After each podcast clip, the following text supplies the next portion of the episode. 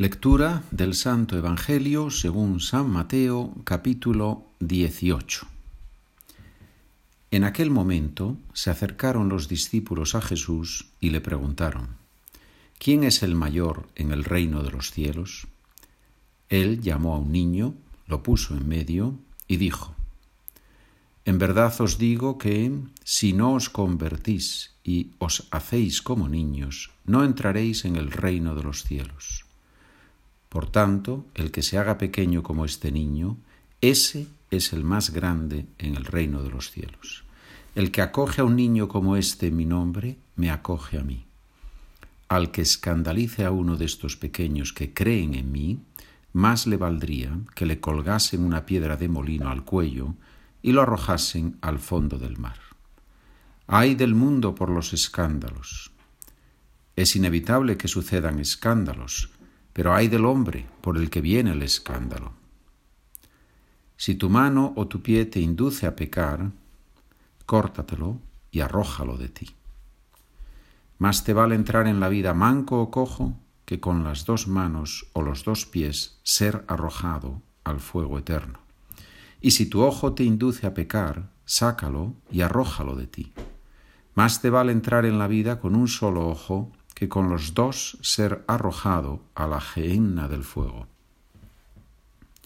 Cuidado con despreciar a uno de estos pequeños, porque os digo que sus ángeles están viendo siempre en los cielos el rostro de mi Padre Celestial.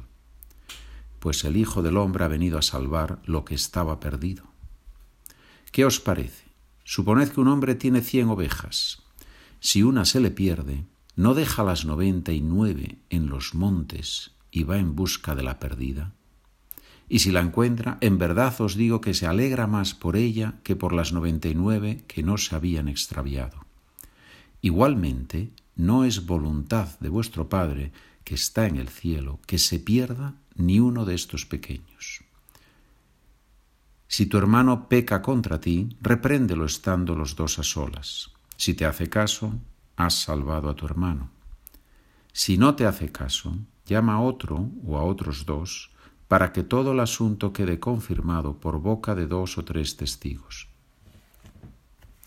Si no les hace caso, díselo a la comunidad, y si no hace caso ni siquiera a la comunidad, considéralo como un pagano o un publicano. En verdad os digo que todo lo que atéis en la tierra quedará atado en los cielos, y todo lo que desatéis en la tierra quedará desatado en los cielos.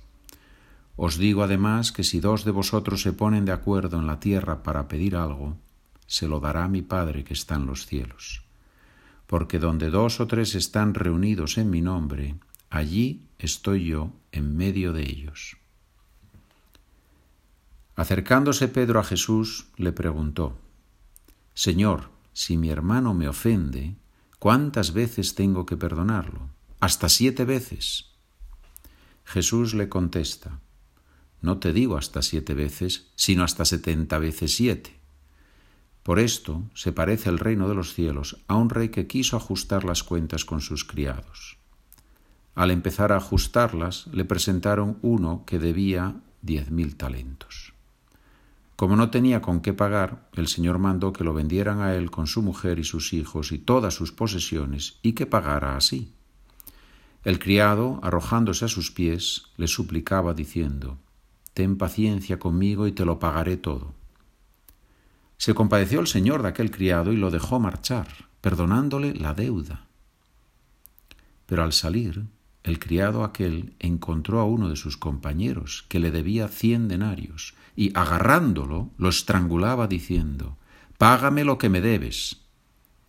El compañero, arrojándose a sus pies, le rogaba diciendo, Ten paciencia conmigo y te lo pagaré. Pero él se negó y fue y lo metió en la cárcel hasta que pagara lo que debía. Sus compañeros, al ver lo ocurrido, quedaron consternados y fueron a contarle a su señor todo lo sucedido. Entonces el señor lo llamó y le dijo, Siervo malvado, toda aquella deuda te la perdoné porque me lo rogaste.